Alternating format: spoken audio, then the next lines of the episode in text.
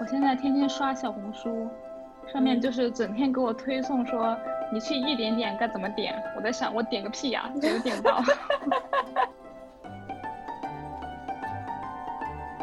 他给每只鸡都起了名字，然后而且还嗯，他让鸡都在家里住，就是他有一个院子给鸡，但是同时他也可以让鸡来家里，所以有时候早上醒来，呃，小鸡就睡在他床边可能。我有一堆口罩，现在现在家里就口罩多，因为没什么，没怎么出去是吧？那如果你找不到一个 app 了，你怎么办呢？可以搜索啊。哦，搜索。好的。哎。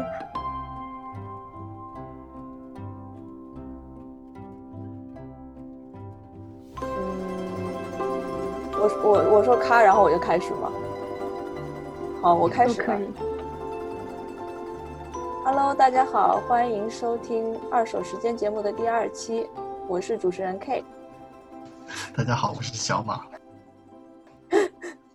呃，这一期节目中，我们请到了一个学姐，她的名字叫王兰。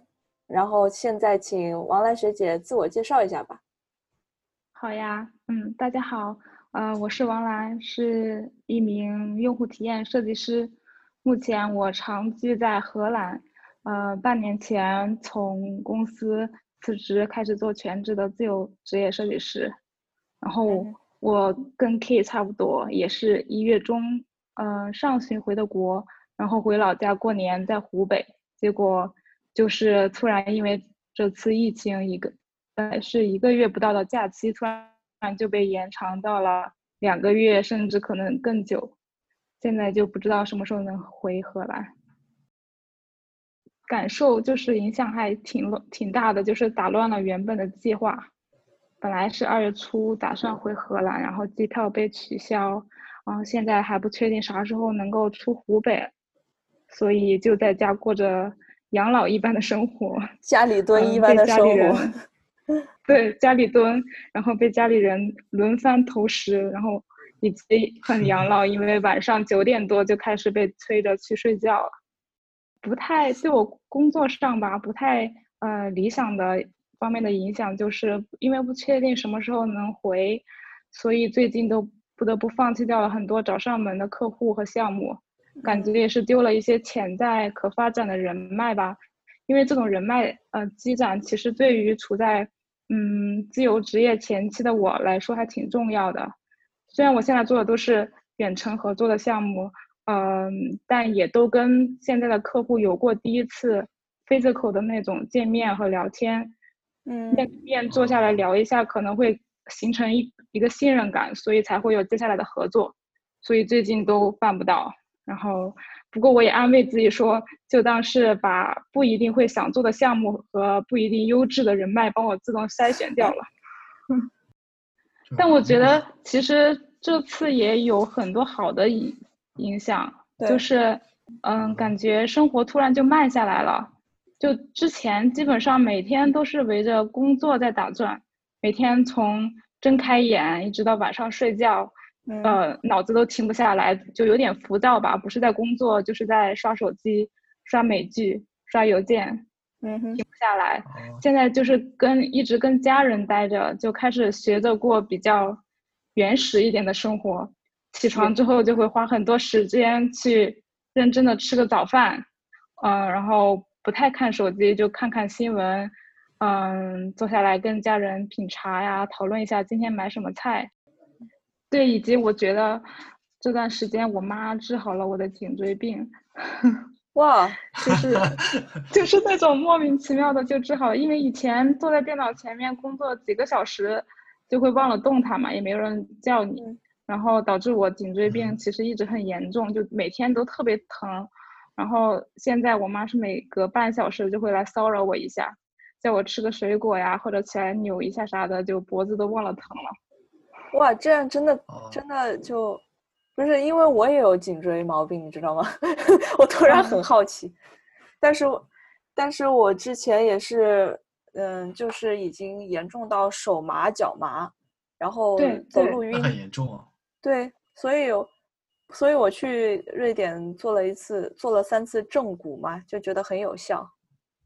但如果你不做那个的话，就靠自己啊。但就是如果不做不去正骨的话，就嗯每天写代码写着写着，就又开始疼了。然后我最近就又开始疼。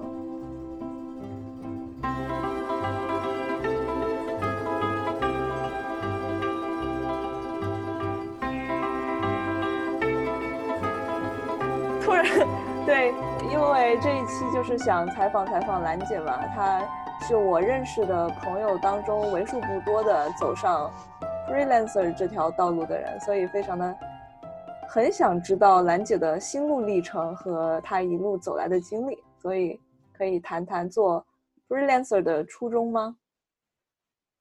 嗯嗯，其实我以前从来没有想过我会做 freelancer，嗯 我偶尔会听说过，就是呃遥远的有谁是自由职业者，但是就感觉离我很遥远吧。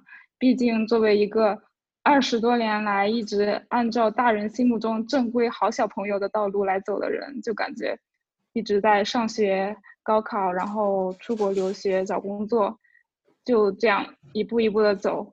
然后自由职业这种事情，就感觉要等到自己三四十岁经济独立了才能去想。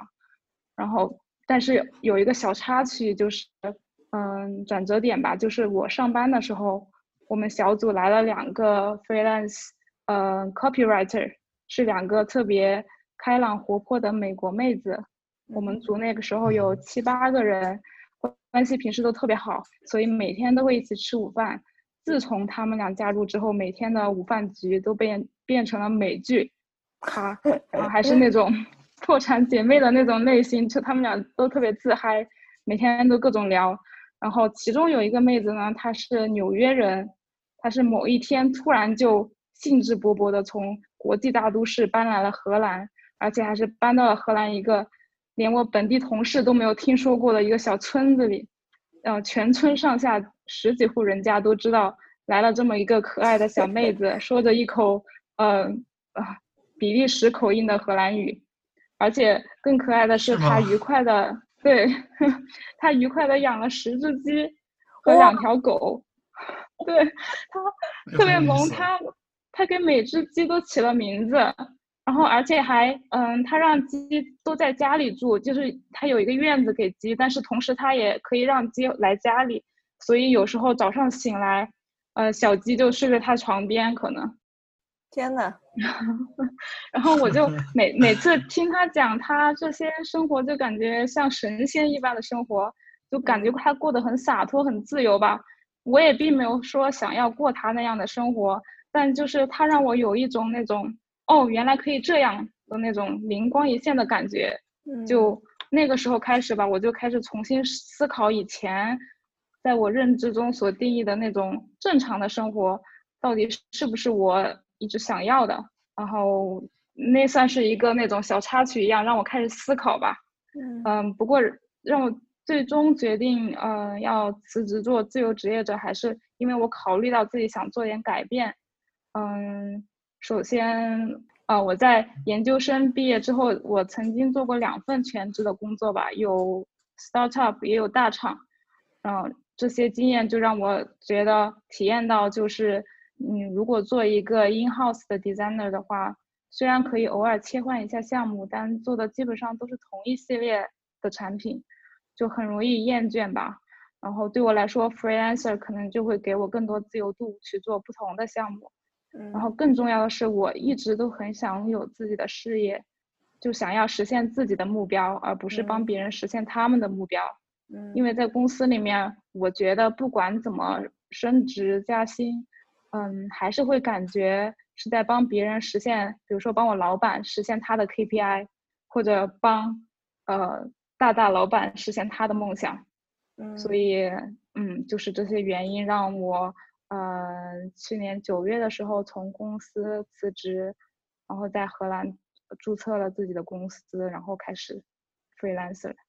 嗯嗯我觉得这样子反而是一种积极的应对方式，就是你用自己的努力去改变。我认识的大多数人，或者可能是因为我在的公司是大企业的缘故吧，大多数人都默默的变成了老油条，就是开始享受起来这种低效率的、低责任的，嗯，很多嗯推诿的事情的这种生活节奏。我就看见很多大爷每天大概八点钟就过来了，然后他们提前到就可以提前走嘛。他们来了也不是工作，就是倒杯咖啡开始聊天。可以聊一个小时，然后到正式的上班时间九点钟了，开始做一些事情，然后一会儿又出来聊天。他们好像很享受，当然他们也快退休了。然后我觉得是，好像是人在不同的阶段应该是不一样的。对，就因为他们已经有稳定的家庭生活了，可能他就不需要在工作上花那么多时间，对他来说就是享受，工作就是。业余过来赚赚钱，喝喝咖啡，可能。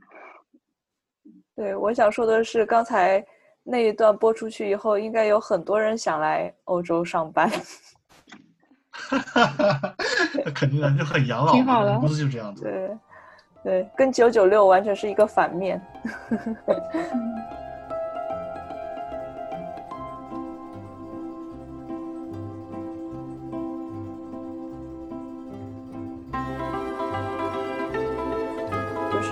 之前提到了很多的改变嘛，然后你在改变的过程中，也感受到，比比方说比较负面或者痛苦的这种过程嗯，不是呃，改变的过程其实说说的很轻松啊，但其实我觉得这次就让我就是那种像蜕了一层皮一样，嗯，就是其实刚开始是很不顺利，而且可以说是很痛苦的吧，因为我是傻乎乎的。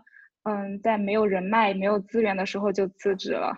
我后来其实在网上看了很和听了很多 freelancer 的成功故事，然后总结了一下，发现大家基本上都是在上班，嗯，或者上学的时候就开始断断续续的接项目、攒人脉。后来有了很多人脉之后，才辞职做全职的 freelancer，就感觉自己还是有点冲动吧。嗯，而且我在刚离职的那前两个月。真的是毫无头绪，不知道该怎么找客户，嗯，怎么拓展人脉，特别是在荷兰这种我不会说当地语言的国家，就其实大部分机会都是当地人去找了当地人，或者是他们都说荷兰语，就直接我都不知道这样的信息，然后那个时候经常一整天都没有 physical 的跟人说一句话，就总是质疑自己吧，呃，是不是做了错的决定啊？就感觉。那个时候都有点快抑郁了吧，嗯，就是刚开始挺不容易的，觉得。那我挺好奇的，你是怎么走出来的？嗯，就我也不知道，就现在半年了吧，然后就感觉是慢慢开始起步了，就莫名其妙，就通过各种尝试吧，碰了很多灰，但是也开始接项目，也有很多人来找我了，就大大小小的，现在做了三四个项目了。然后找我的人也越来越多，就往回看看，虽然也不知道自己做了什么，就感觉是一个渐进的过程，坚持过来就可能就变好了吧。可能是量变是吧？对，量变带来质变的过程。嗯，也许。不过我觉得这种呃自由职业可能都是一开始你去建立。联系第一次第一次的联系会很难，因为别人根本就不知道你，你需要特别特别显眼，或者是，嗯，你需要很长的时间，你才能建立一些联系。但是当你建立了第呃第一次建立了联联系之后，你帮人，比如说做了一个项目，你做的很好，可能他就变成了你一会长期客户，然后他可能也会把你推荐给别人，或者是你也找到了一些。路子可以认识更多的人脉，这样你就去进到了那个圈子里面，后来就会容易很多。我觉得第一个，呃，就是突破口总是很难的，然后之后可能就会因为上路了嘛，就会越来越好。嗯，就我那天想了一下，其实除了我刚刚说的，就是不太顺利之外。然后经历了这个不顺利的过程，变得比较顺利之后，我就发现其实还是有很多收获的。嗯，嗯，因为嗯和之前的二十几年感觉都不太一样的是，我开始更加关注我自己了，就是作为不再是作为别人眼中我该怎么样，而是我自己想要怎么样。之前上班的时候，基本上都是啊，老板给你布置一个任务，我就去完成，然后也不会也没有办法去想太多这个产品背后的原因啊，或者大背景什么的。但现在我就会去研究这个项目背后的一些机制啊，然后而且会更关注自己想要什么，然后反省自己，比如说哪些方面还要改进啊，就是感觉。自己在做事儿的心态上有提升吧？嗯，对对，而且我发现有一点就是，就是很多很很多很多道理吧。嗯嗯，之前可能你身边的人或者你爸妈从小就给你说这个道理，各种道理，好像你一直都听说过的样子。但是真的只有自己去经历过那件事情了。你才会想说，哦，原来这个道理我以前都听说过，但是我就没有去实行它。当当我真的摔倒了，我可能才会真的意识到有这么一件事情，然后才会上心。比如说什么道理呢？嗯，忘了。我前几天总结了这个道理，然后今天就忘了。妈妈，你妈妈说白讲了。没有关系，好，剪掉，剪掉这段，咔掉。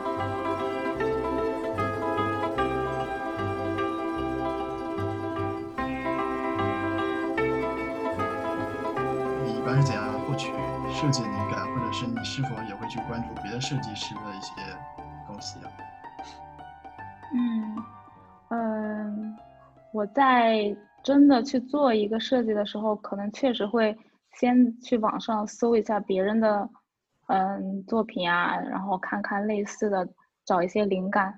但其实我日常生活中还是更喜欢关注，呃，日常的那些小而美的东西，因为我觉得我算是一个颜控吧，就是逛街的时候看到好看没用的东西就想买，从那种。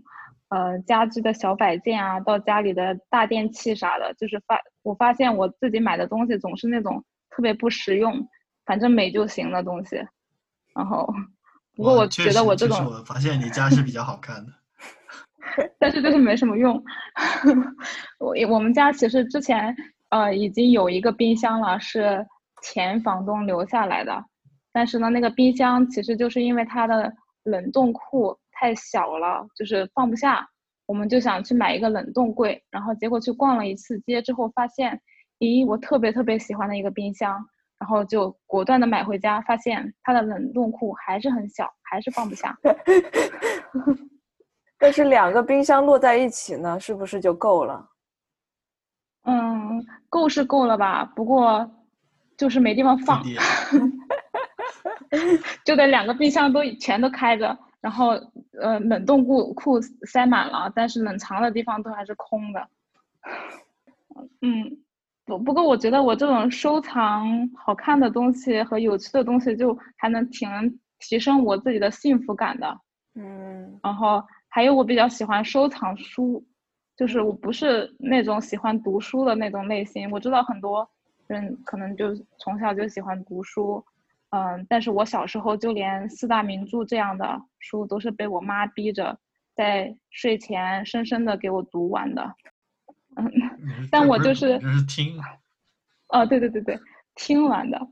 嗯，但我就是超喜欢买那些，对，我喜欢买那些嗯好看的绘本啊，就放在那儿，因为就是觉得放在家里就觉得安心，也不咋看。因为可能那个绘本全文都没几个字儿，在书店还没付钱的时候就读完了那种，啊，然后就就就就就有这种小癖好吧，怪癖，就喜欢收藏这种。小时候就买成套的那种吉米，不知道你们看过没有？吉米看过看过，也很有印象。后来还拍成电影了。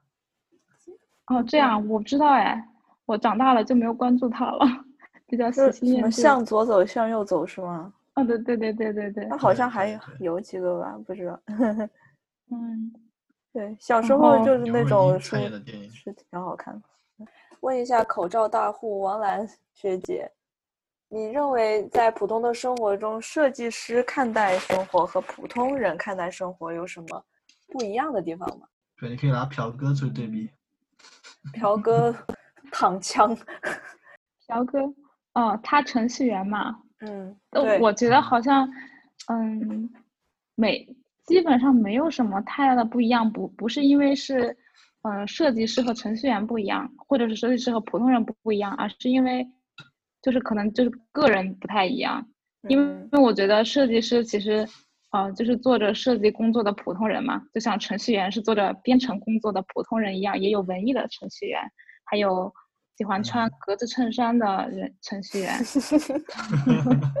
还有秃顶的程序员，对对对，太难了。对，不过不过可能就是因为哦、做这个特定的职业，比如说我做设计师，在生活中就会更更加关注设计这方面的东西。嗯然后嗯，就比如说，我觉得设计师跟呃做设计跟艺术家画一幅画或者做一个艺术作品是不一样的。嗯，因为对于一个艺术品或者一幅名画来说，一般人可能很难去做点评或者去理解它，因为每个人看的角度都不一样，或者理解的方式也不一样。但呃，对于一个日常生活中被设计的一件物品，比如说一个茶壶或者嗯、一个手机 app，我们每个人都可以说出来它好不好用，哪里不好用，为什么不好用。比如说你用一个茶壶，你会感觉感受到它是不是你用手是不是好握，倒水的时候会不会洒，或者在 app 里面我是不是能够轻松的找到自己想要的功能。所以我觉得，嗯，做设计的目的其实就是让为了让用使用者更开心嘛。然后，因为这个，我可能就会情不自禁的在生活中更加留意和吐槽一些身边东西的使用体验。比如说，有时候吃饭的时候，我就会吐槽一下餐厅里的刀叉，嗯，虽然很美，虚有其表，握感很差 啥的。虚有其表。对。金对或者玉其外。对，嗯，然后有时候就突然，嗯，站在公交站台站那里，呃，等公交的时候，就开始跟人吐槽说，这个站牌上的指示图标好像颜色有点不太对，不是很眼显眼，或者是，对，啊，或者是他那个呃 icon 设计的让人不是很理解，然后就会收到别人的一堆问号脸。哎，那你会吐槽自己自己买的东西吗？比如说你你比方说你很喜欢买东西，然后你买回来了一堆东西，你会吐槽之后再吐槽说吗？嗯，一般我就对我自己买的东西很自信，因为它美。好吧 那你会那你会评价自其实会己做过的东西吗？嗯，你说设计吗？嗯，对，其实，在做设计设计上，还是我觉得我还是挺理性的，嗯就是因为我们做一个产品做设计的之后，不，其实并不是自己想什么想到什么就觉得哪好就怎样做了，而是都是通过用户觉得，嗯，应该放什么样的功能，然后加进去，然后之后你在做完之后还会去做用户测试，去寻求客户的呃用户的反馈，然后再改，就还是比较多的会听别人的意见。嗯，嗯，你现在做自由职业者已经有六个月了吗？还是对，六个月？从九嗯月多开始，现在三月吧，六个月了。那你觉得现在的这个工作的节奏和之前对比来讲有什么变化呢？和之前全职做一个公司的员工对比的话，在时间安排上，我觉得还是会相对更自由一点。我现在可以，比如说我在家的时候，就可以早上九点起床，不用洗脸，不用洗头，就开始坐在电脑前面，开始回邮件干活儿。嗯，也可以，如果无聊了，就去外面找个咖啡馆干干活儿，点杯咖啡的时候，顺便点一块自己喜欢的蛋糕。就比较啊可以自自行安排，然后呃呃，还有就是可以比较自由的安排自己的假期，因为我现在接的大部分活儿都是远程的，所以偶尔有时候看到网上，呃，有工作日的便宜的火车票，比如说去巴黎的呀，阿姆到巴黎，或者是到哪里，然后就能说走就走，就去别的城市玩两天，在那边的咖啡馆办公，嗯，就我很享受做 freelancer 的这一部分。你有什么，就是你你会感到非常不开心，有会会有不开心的这种地方吗？嗯，有呃，也不是不开心，但是我觉得，嗯、我会体会到，就是其实比我想象中的自由职业者，其实也没有说那么的自由，就是我觉得还是比，呃，如果你有一份稳定的工作的话，自由职业者可能会更辛苦一些，会承受不一样的压力。就嗯我被迫的解锁了很多以前完全没有接触过的工作技能以外的东西，就比如说现在要报税啊，啊、考虑合同啊，诶，要研究怎么注册注册公司，啊、哦研究一些当地的法律条款啊啥的，这些都是我在公司上班的时候完全不用担心的事情，现在都要自己来做，嗯，然后呃，还有之前上班的时候，对最大的感受就是上班的时候觉得会有人烟气一点，就算你在办公室戴着耳机忙自己的，但至少你知道你旁边是有人的。如果你想的话，可以随时去找人家聊两句，喝杯咖啡啥的。嗯，但对现在对如果对在家的话，可能一整天下来就会发现自己都没有说过一句人话。不仅没有说过人话，什么话都没有说过。对，鸟话鸟语可能也没有说过。那你会有一种嗯焦虑感吗？就是嗯，刚开始会有的，就是那种，就是好安静啊，这个世界好安静，就是你全部都活在了虚拟的世界里面，你可能，嗯，在电脑上面跟人聊的火热，有回邮啊件啊啥的，或者是用 Slack 跟你的客户聊，但是就感觉你突然一回过神来，哎，这个世界原来只有我一个人。对，需要一点时间去适应吧。现在好点了，然后，嗯，还有那种没有了那种上班的仪式感，就是以前都哦是九点定时去公司上班，然后等到五点就迫不及待的下班回家那种。现在就是比较把工作生活有点搅在一起，早上睁眼第一件事儿就是打开电脑，晚上睡前可能还在捧着电脑，没那种界限感了。对，我觉得时间是不是也因此增加了呀？有可能，但也有可能我工作时间的时候没有在工作。这一点，我觉得小马就是 对，你怎么发现的吗？没有他比较他多，他时常就在微信上比较多。也有可能他的微信没有静音。那那他有劲有劲，就是有时候没有事情做，就刷会儿微信，然后就停不下来。那你会有焦虑感吗，小马？我挺焦虑的呀，我想换工作，但是哎，好难啊！人生充满了抉择。我觉得我的人生就是充满了焦虑感的，不管我在什么阶段。然后，但是焦虑感就会让你去，如果焦虑变得很变成一个很大很大的事，就会让你做一些错的决定，所以就还蛮蛮危险的。就是你太焦虑了，或者是太比太害太害怕了然后就哦，你说我吗？哦，那那那没有做这个决定，我只是一气之下说我要离开瑞典了。那你那那你怎么评估你？你怎么评估你自己的决定是错的呀？你之前你觉得你有之前做过错的决定吗？就是很容易做鲁莽的决定，但是不一定就是这个错是当时看不出来的，是之后你回想的话，你就会觉得，啊，我应该再想想这样子。但是我就说我嗯我是一个很容易，我感觉我是一个很容易焦虑的人，我就是有活做的时候我焦虑，这个活不够有难度，你知道吗？然后不够有难度。然后你有上了难度，我会觉得天呐，我这个事情做不好怎么办？然后我就很焦虑，焦虑，哦一定要要要要很怕他做不好。如果我就是嗯，有的时候工作很闲，我就会很怕无所事事，然后又是一种焦虑。然后如果太忙了，我又觉得我失去了这个自我的空间，我又会很焦虑。然后我如果看一个什么东西，比如说我每天都在上进或者学习，然后我又会觉得啊，我这个，比方说我看的这些信息是不是质量太差？然后如果我不看信息，我又会觉得这个信息量摄取是不是不够？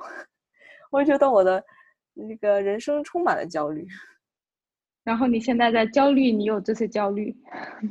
嗯，焦对焦虑 没有我焦虑没有，我觉得其我觉得这些焦虑其实很正常哎，我感觉大家应该都有吧。我我觉得我也有啊，但就是你你只要我觉得可能你当你成长了，你就会发现焦虑其实也挺好的。然后你只要能够好好自己去 balance 它，对，它可能也会促进你去进步。对。就是就感觉适当的焦虑是，其实是挺好的一件事情。那过量了就会感觉呼吸不畅。对对，其实从这一点我就想到了朴哥，你知道吗？就上次有段时间，第二次 Q 朴哥。对对对对，然后我有嗯，我因为一些缘故把我的一些东西落在了在阿姆斯特丹的师弟家里面。那师弟跟朴哥是一个公司的同事，我就让朴哥给我带回来。我那天给他发微信，他说火车晚点了一个小时。因为正常情况下，我遇到这种情况，我都是暴跳如雷，因为我很讨厌 NS 给我晚点，然后就会情绪受到影响。但是当我见到朴哥的时候，他还是那种气定神闲，而且很温柔。我觉得他真的是很温暖的一个人，他的心态很好。嗯嗯，对，所以就应该艾特一下他。对，艾特一下他。对，第二次 Q 了。嗯，感谢一下他。我们现在对快要结束了，我想问问兰姐最后一个问题，作为一个呃，作为一个 ending 吧，就是你作为一个长者，作为一个，我我我正好戴着眼镜呢，呃，你怎样感觉自己目前的这种状态？你是不是你你喜不喜欢自己目前的状态？以及你怎么看待自己以后的职业发展与规划呢？嗯，我觉得现在目前的状态挺好的吧。我觉得，嗯，其实我也不知道未来会发生什么，可能我会一直这样做下去做 freelancer，也可能哪一天就失败了，跑回去重新找工作。但现在的我至少，呃，一点都不后悔，就是特别感谢自己在，嗯，这个时期做了这样的改变，就庆幸自己现在拥有的并不是很多，所以。输了也不怕，就觉得，嗯，想鼓励自己，想做什么就去做吧。然后，嗯，我很喜欢做改变，改变这个东西，嗯，因为我会对一成不变的生活感到厌倦，所以我就希望自己每年都能有勇气做一点小改变，有新的尝试，不管是什么方面的，嗯，就不要一直沉迷在自己的舒适圈里面就好了。然后，我对自己的职业。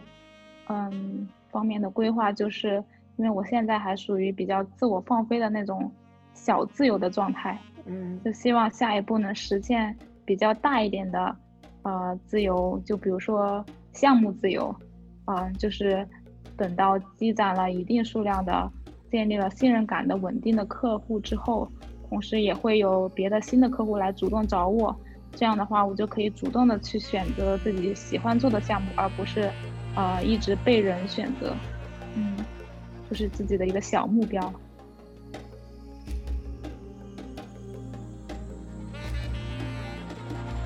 最后，我想分享一段我很喜欢的文字，它是一段祈祷词，我觉得有打动到我，所以抄到了我的小本本上。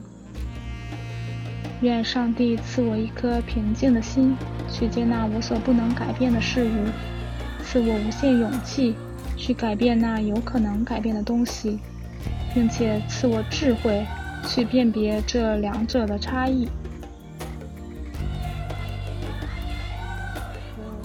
挺好的呀。座右铭，我也我也有个座右铭哎。对，你说。这是大师姐说的，叫“工作是副业，充电是主业”。这句话我把它划开来了，把它打印出来，贴在这个电脑上面。然后你每天那下了班以后就吃完饭就开始干活，对吧？嗯那我觉得，我觉得你，我觉得你这个对联需要一个那个叫什么，头上那个对，这叫充电宝。